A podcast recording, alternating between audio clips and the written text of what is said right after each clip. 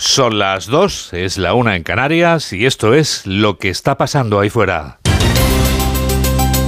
Onda Cero. Noticias fin de semana. Juan Diego Guerrero. Buenas tardes a todo el mundo. El viento, siempre el viento. El viento amenaza con empeorar el incendio de Castellón, que ya es el primero de los grandes de los de grandes dimensiones de este año y que se ha tragado para siempre más de 4.000 hectáreas de un terreno de gran valor ecológico. El viento ayudará a propulsar el avión presidencial que va a trasladar a Pedro Sánchez desde la República Dominicana, mientras ultima un cambio de gobierno que debería hacer entre el lunes y el miércoles, y después de cerrar la cumbre iberoamericana, descalificando a Alberto Núñez Feijó por criticar que el jefe del Ejecutivo sea complaciente con líderes autoritarios. El viento se lleva esas palabras de Feijó, que el PP asegura que no iban dirigidas contra la cumbre iberoamericana, sino a los mandatarios que no respetan los derechos humanos. Las palabras de Feijó, como las de todos los que abrimos la boca, pueden ser comprendidas o interpretadas. Calderón de la Barca ya dejó escrito en el siglo XVII que en este mundo traidor, nada es verdad ni mentira. Todo es según el color del cristal con que se mira.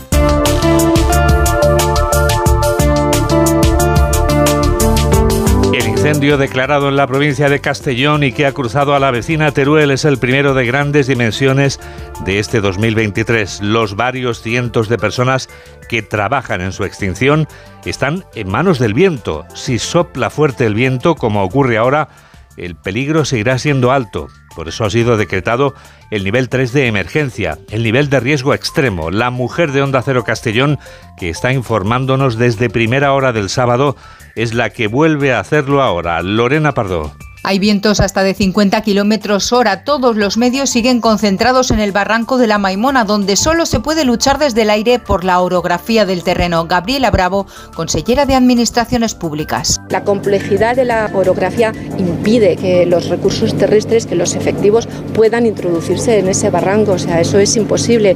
Y además tenemos otro problema, que, este pues, pues, tiene una carga de combustible importantísima. Pero bueno, los medios aéreos están insisto, concentrados ahí para evitar que el fuego avance hacia las poblaciones y también frenarlo para que no afecte al Parque Natural de la Sierra de Espada. De momento no hay un plan de vuelta de los 1.500 vecinos desalojados y no se descartan nuevos desalojos. La Generalitat pedirá al Estado más medios aéreos y a la ciudadanía pide que no haga turismo de incendios y respete la zona acordonada.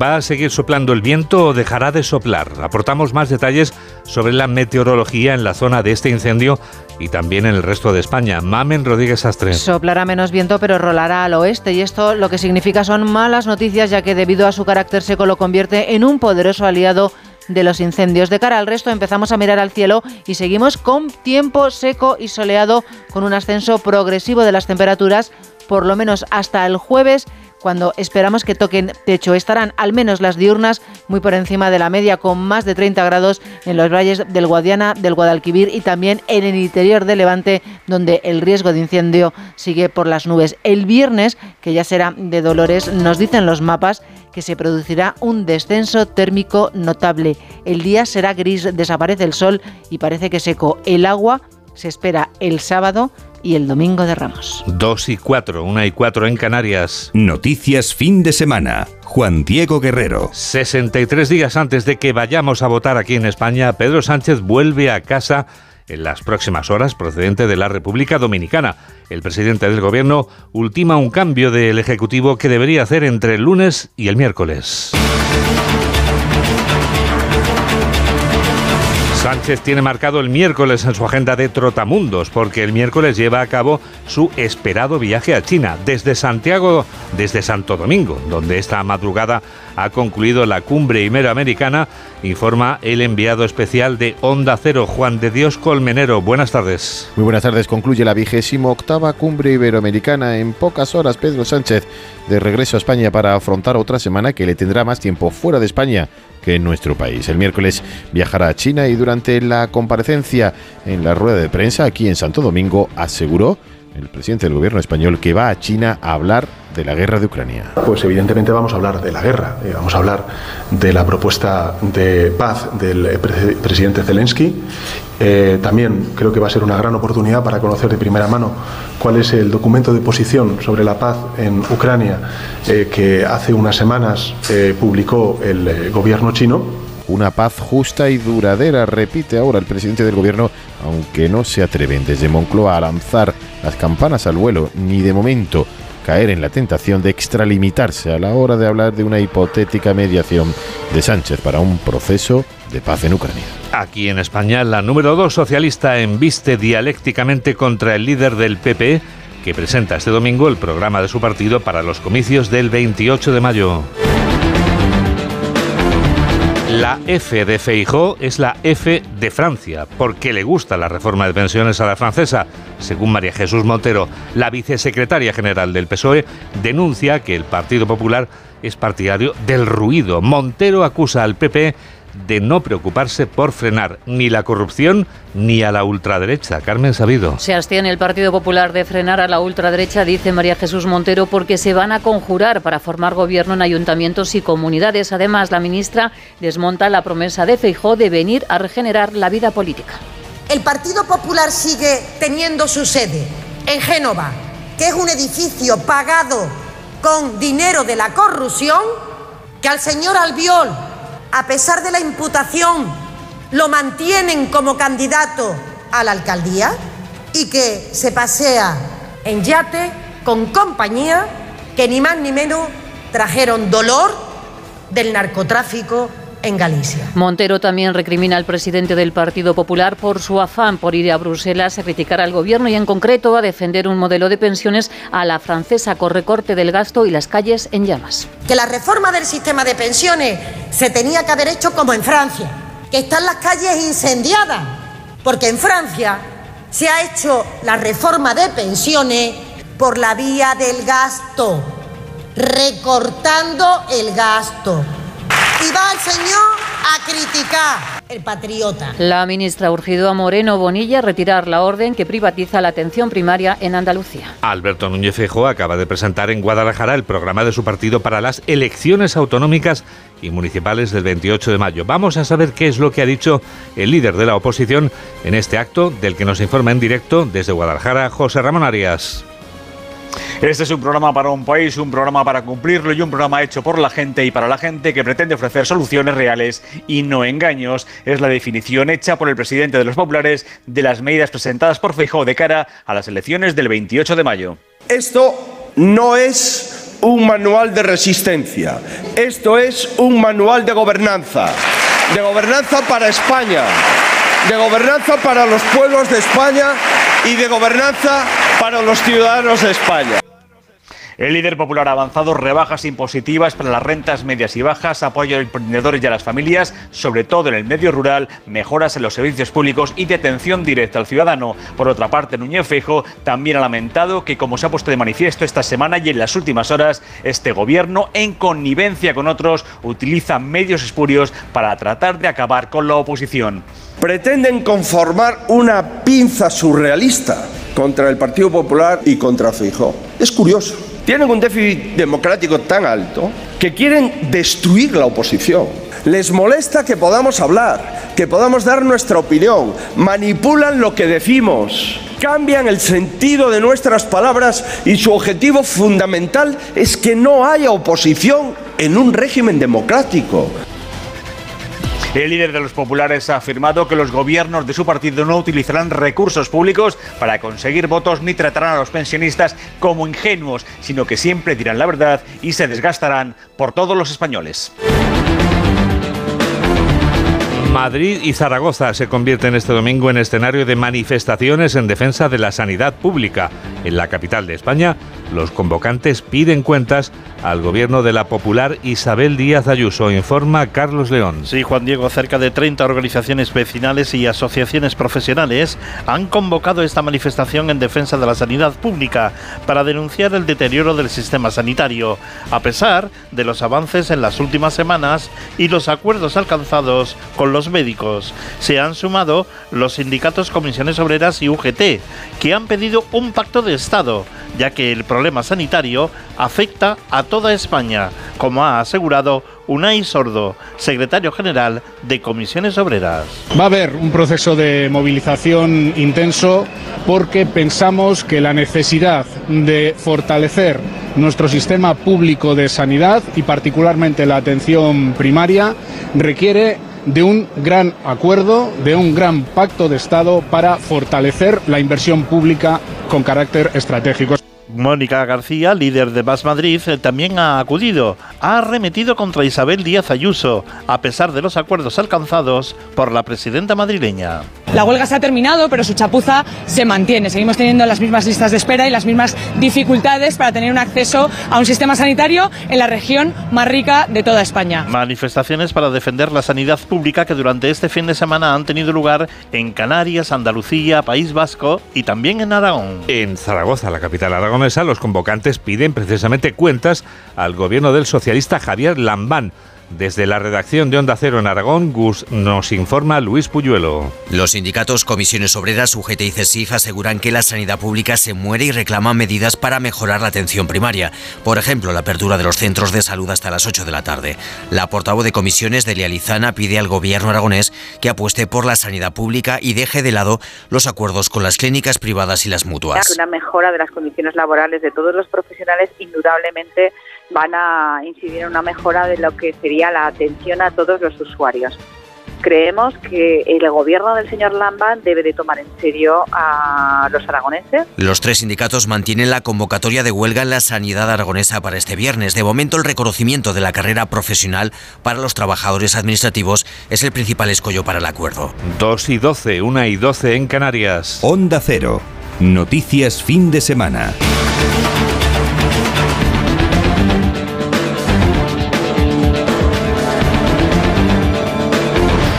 Una mujer ha muerto a manos de su pareja durante la última madrugada en el municipio alicantino de Orihuela, según ha confirmado la delegada del gobierno en la comunidad valenciana, Pilar Bernabé. Si conoces un caso de violencia de género, puedes llamar al 016 durante cualquier momento del día o de la noche. Es un teléfono que no deja rastro. Recuerda, eso sí, olvidar la llamada, borrar la llamada en tu teléfono cuando marques el 016. El individuo al que ha echado el guante la Guardia Civil en la provincia de Barcelona fabricaba artesanalmente unos productos que no eran precisamente para ser utilizados en fiestas o en lugares de esparcimiento.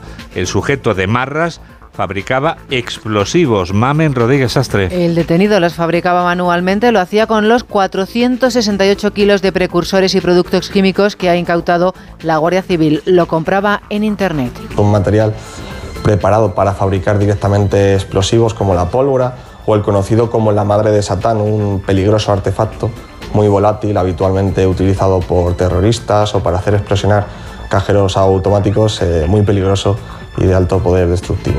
Estamos ante una de las mayores aprehensiones de precursores de explosivos realizadas hasta el momento. Estos precursores de explosivos son sustancias químicas que mediante concentraciones y mezclas entre sí pueden utilizarse para fabricar de forma ilícita y casera distintos tipos de explosivos. Su comercio, adquisición, tenencia y uso están rigurosamente controlados para evitar su desvío a fines ilegales, como en este caso, o actos violentos o terroristas. La operación de la Guardia Civil se ha llevado a cabo en Barcelona.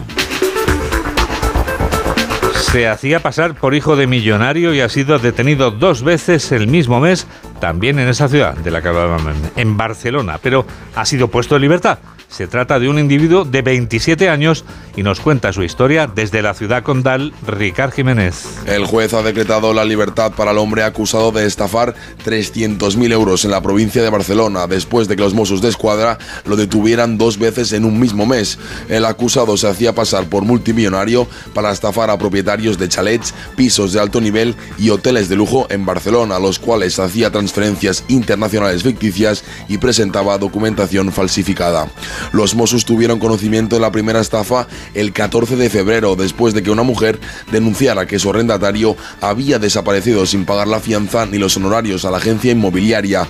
El hombre cuenta con antecedentes similares cometidos en Madrid y los Mossos de Escuadra no descartan que esté relacionado con otros hechos similares. Y ya que hablamos de grandes y pequeñas fortunas, que entre el minuto económico. Hoy Ignacio Rodríguez Burgos nos explica en un minuto qué tienen que ver las pensiones con quienes cantan las 40. El próximo gobierno, sea del color que sea, ya tiene tarea, ya tiene trabajo. Deberá reformar y ajustar la reforma de las pensiones que esta semana está previsto se ratifique en el Congreso. Esta vez no ha sido la Comisión Europea la que duda de la sostenibilidad del sistema de pensiones. Esta vez es la Autoridad Independiente de Responsabilidad Fiscal que advierte que con esta reforma no son sostenibles las pensiones españolas. La IREF es el organismo que, según Europa, debe velar para que las proyecciones del gasto público sean correctas y verosímiles y la reforma de las pensiones, pues no lo es. La IREF es la institución que fundó y desarrolló el mismísimo ministro de la Seguridad Social, José Luis Escriba, con el objetivo de controlar el gasto público y las soluciones imaginativas de los políticos. Ahora resulta que la criatura que con tanto cariño crió le canta a las 40. La IREF advierte que la experiencia empírica señala que por cada subida de las cotizaciones un punto arriba se ponen en riesgo 30.000 empleos. Esta reforma aumenta las cotizaciones en casi tres puntos. Escriba aduce que la IREF no ha tenido en cuenta la reforma laboral, pero la autoridad fiscal asegura que la reforma de Escriba generará déficit, un agujero de 10.000 millones. Habrá que hacer ajustes. Lo sorprendente es que la misma ley ya recoge una verificación de las cuentas cada tres años con un mecanismo automático de ajuste. Ya sabemos que deberá hacerse. No ha hecho falta esperar tres ejercicios. Pero aún hay más. El propio decreto ley que debe convalidarse el jueves establece ya un mecanismo automático de ajuste que no necesita en el futuro la aprobación del Parlamento. El tan cacareado Pacto de Toledo quedará orillado. Enseguida les vamos a dar la vuelta al mundo en 80 segundos. Juan Diego Guerrero, yo escucho todos los fines de semana tus noticias del fin de semana, así que la fuerza te acompañe. Aquí Rafa La Torre.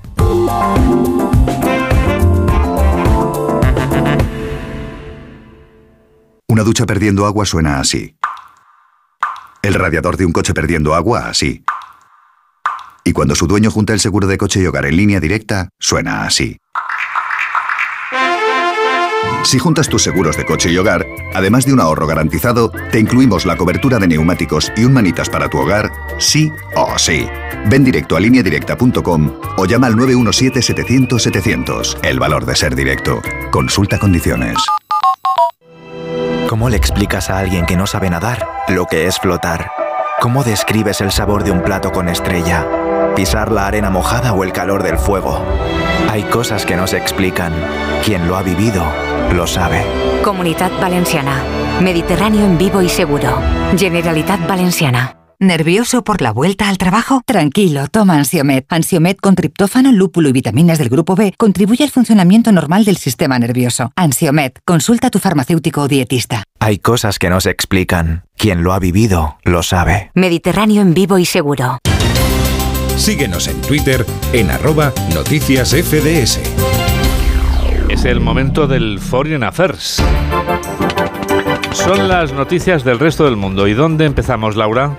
En Ucrania, con la respuesta de sus autoridades, Juan Diego, al anuncio hecho por el presidente ruso Vladimir Putin del acuerdo al que ha llegado con su gran aliado, el bielorruso Lukashenko, para desplegar en su territorio fronterizo con el Estado ucraniano armas nucleares de corto alcance, conocidas también como armas nucleares tácticas, antes del 1 de julio. Kiev advierte de que si eso sucede, tendrá un efecto desestabilizador en el vecino país, en Bielorrusia. Es el mensaje enviado por el jefe del Consejo de Seguridad y Defensa Nacional de Ucrania a través de Twitter, donde añadía que con este acuerdo el Kremlin toma al Estado bielorruso como rehén nuclear. La versión del presidente Putin es otra. Durante una entrevista en la televisión ha explicado que en realidad el acuerdo se gestó a iniciativa del presidente bielorruso y ha descartado que suponga una violación de los tratados internacionales para la no proliferación de armamento nuclear. Alexander tiene razón cuando dice, escucha, somos tus aliados más cercanos. ¿Por qué los estadounidenses despliegan armas nucleares a sus aliados? En su territorio. Entrenan a las tripulaciones, a los pilotos. Así que hemos acordado hacer lo mismo sin violar nuestras obligaciones. Insisto, sin violar nuestras obligaciones internacionales sobre la no proliferación de armas nucleares. Putin acusa a la OTAN de querer crear un eje global como la Alemania nazi. Dejando a un lado la dialéctica, encontramos la guerra que avanza con su efecto devastador. Este domingo, Laura, se cumplen 395 días. Y en las últimas horas, Juan Diego, con ataques terrestres rusos en el noreste de Kupiansk, en su intento de avance en la región de Kharkov.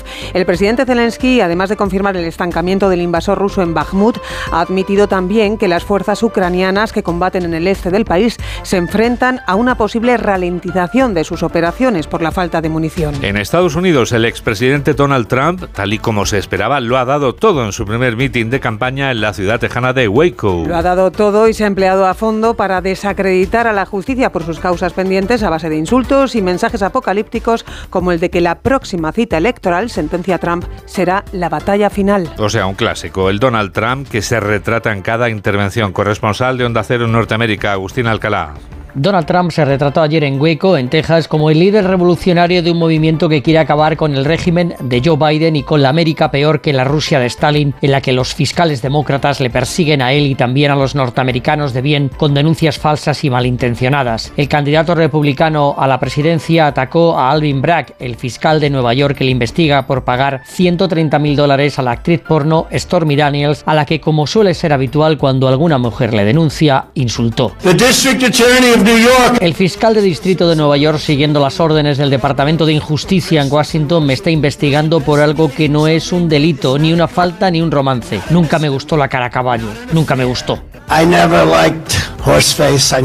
A miles de seguidores entregados, Trump les dijo que él era la justicia que siempre han buscado y nunca recibido, el guerrero que logrará devolver el orgullo al país y el castigo para todos aquellos que, en su opinión, están corrompiendo el sistema judicial de la nación. Si hablamos de Estados Unidos, tenemos también que actualizar la cifra de víctimas del tornado que ha arrasado varios condados del estado de Mississippi. El presidente Joe Biden ha aprobado la declaración oficial de desastre. Medida adoptada este domingo por el presidente de Estados Unidos ante la destrucción causada por este fenómeno que deja un balance provisional de 26 muertos. Este residente de una zona afectada relata su trágica experiencia, todavía conmocionado por el desastre. He visto días mejores, pero este es el peor que he visto.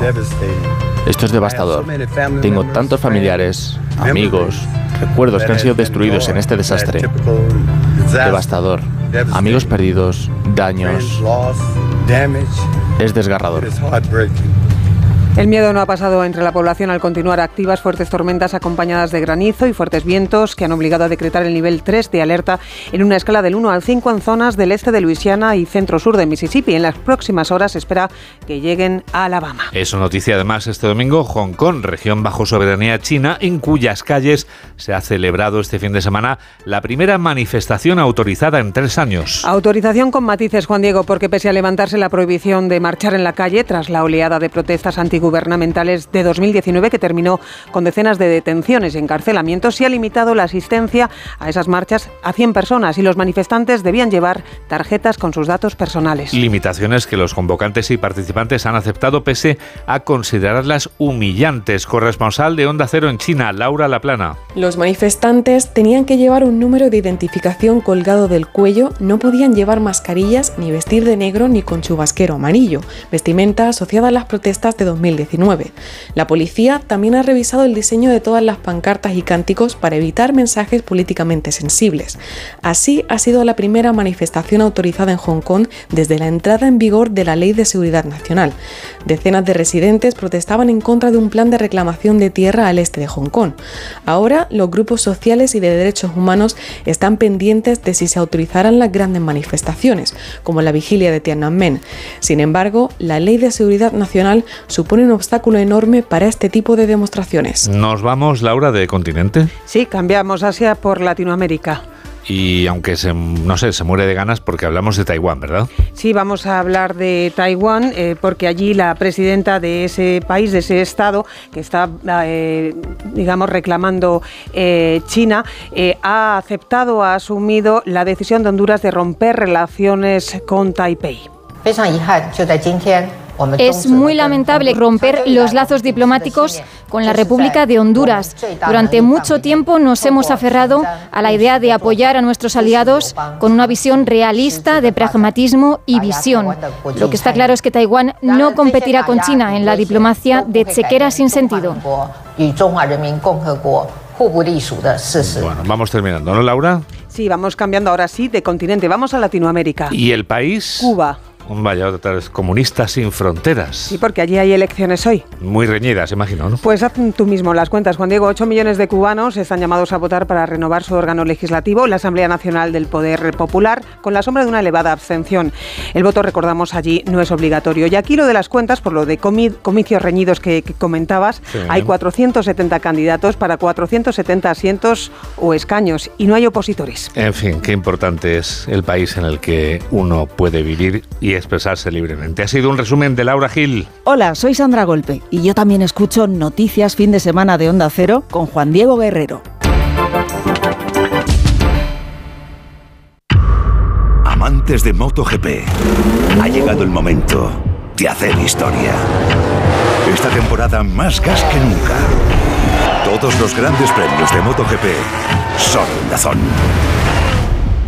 ¿Nervioso por la vuelta al trabajo? Tranquilo, toma Ansiomet. Ansiomet con triptófano, lúpulo y vitaminas del grupo B contribuye al funcionamiento normal del sistema nervioso. Ansiomet, consulta a tu farmacéutico o dietista. Tener un jardín en tu casa es fantástico, pero es lógico y normal que te preocupe esto. Me encanta invitar a gente a disfrutar del jardín de mi casa. Lo que me inquieta es que puedan entrar personas no invitadas. En ese caso, necesitas Securitas Direct, porque su alarma cuenta con sensores y cámaras exteriores que detectan cualquier intruso, respondiendo en menos de 20 segundos y dando aviso a la policía si pasa algo, porque tú sabes lo que te preocupa y ellos saben cómo solucionarlo. Llama ahora al 900-272-272 o entra en securitasdirect.es. Síguenos en Facebook en Noticias Fin de Semana Onda Cero.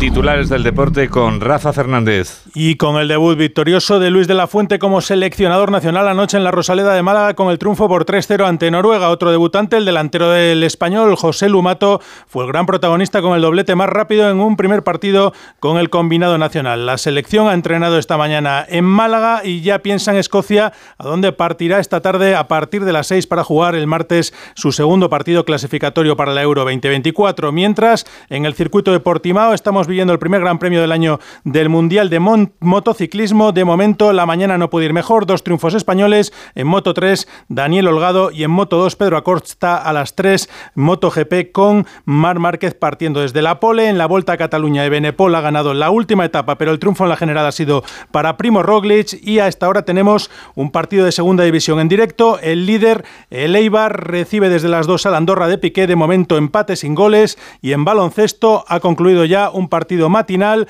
Betis 66, Unicaja 79, están jugando el tercer cuarto el Tenerife que gana 58-51 al Gran Canaria en el duelo derby canario. Y ahora lo que va a pasar ahí fuera.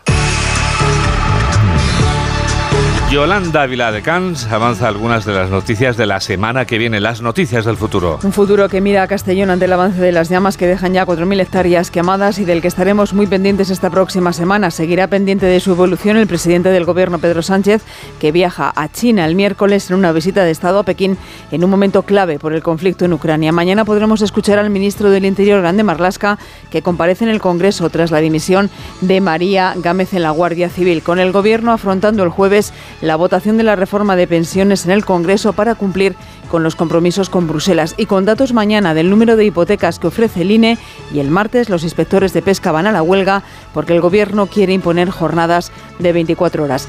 En nuestros días mundiales, Juan Diego, te cuento. Me muero de ganas porque hay muchos y muy interesantes. Hay un montón. El miércoles es el Día Mundial del Piano. Qué bonito, fíjate ayer que hablábamos de la película El piano en el matinal. Pues el miércoles. El jueves es el Día Mundial del Trastorno Bipolar, pero también es el Día Internacional de las Trabajadoras del Hogar.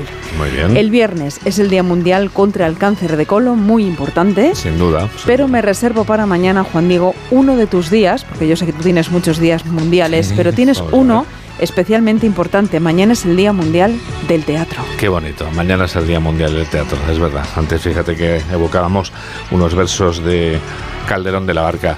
Gracias, Yoli, que seas feliz, ¿eh? Gracias a vosotros. Bueno, pues eh, Mamen Rodríguez Astre es quien produce y Jorge Zamorano es quien realiza este programa de noticias de Onda Cero, del que te agradecemos mucho que seas partícipe. Gracias por estar a ese lado de la radio y con nuestros mejores deseos para este domingo. Solo podemos decirte que la radio te acompañe. Adiós. Noticias fin de semana. Juan Diego Guerrero.